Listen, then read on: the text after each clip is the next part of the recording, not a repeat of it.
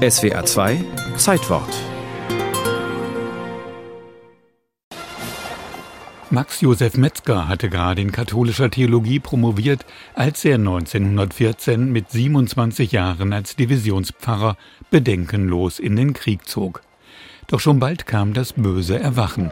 Das Grauen des Krieges führte ihn zu der Erkenntnis, auch die Kirchen hatten, indem sie den Krieg rechtfertigten, versagt. Sein Credo die Christen müssen sich auf die Bergpredigt besinnen und von der leitete er seine Grundsätze ab. Wahrhaftigkeit, Gerechtigkeit und Nächstenliebe. Erläutert der Metzger-Biograf Ludwig Rentle.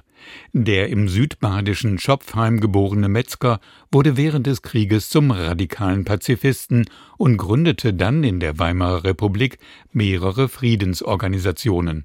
Sehr ungewöhnlich für die damalige Zeit, der Priester übersprang die Grenzen des katholischen Milieus und kooperierte, schon das war aufsehenerregend, nicht nur mit Protestanten. 1928 mit Vertretern des Islam, Hinduismus, Buddhismus, Christentum und eine neue Grenzüberschreitung versuchte Metzger 1929 in Amsterdam, als er den überwiegend aus Sozialisten und Kommunisten bestehenden Internationalen Verband der Kriegsdienstgegner zu seinen Zielen eines gewaltlosen Boykotts der Waffenproduktion zu gewinnen suchte. Max Josef Metzger legte sich mit seinem pazifistischen Engagement auch immer wieder mit seiner eigenen katholischen Kirche an.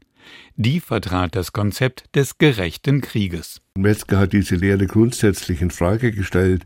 Es geht nicht darum, nach der Legitimation eines Krieges zu fragen, sondern einen Krieg insgesamt zu verhindern. Wenig verwunderlich war es, dass der Pazifist Metzger mit den Nationalsozialisten in Konflikt geriet. 1934 und 1939 war er bereits für einige Wochen inhaftiert worden. Der Priester, der mittlerweile in Berlin lebte, arbeitete in verschiedenen Widerstandskreisen mit, unter anderem in der ökumenischen Una Sancta Bewegung.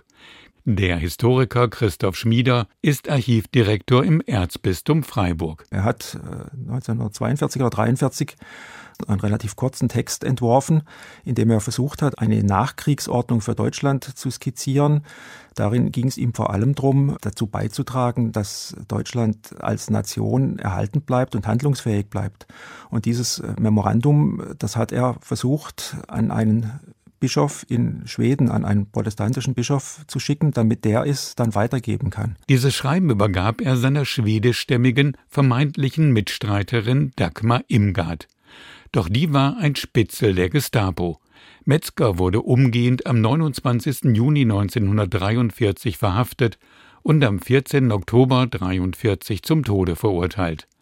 Christoph Schmieder charakterisiert Metzger so. Er war ein sehr selbstbewusster Mensch. Es war ihm dann relativ egal, gegen wen er opponiert hat. Also wenn es um seine eigenen Ansichten und seine eigenen Überzeugungen ging, dann hat er versucht, das umzusetzen, egal ob es ihm jetzt sein, sein Erzbischof verboten hat oder ob dann später in der NS-Zeit, ob es gegen die NS-Ideologie war. Erst 1997 wurde das NS-Todesurteil gegen Max Josef Metzger vom Landgericht Berlin aufgehoben.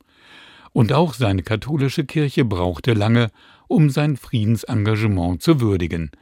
Im Mai 2006 eröffnete das Erzbistum Freiburg den Seligsprechungsprozess für den Pazifisten.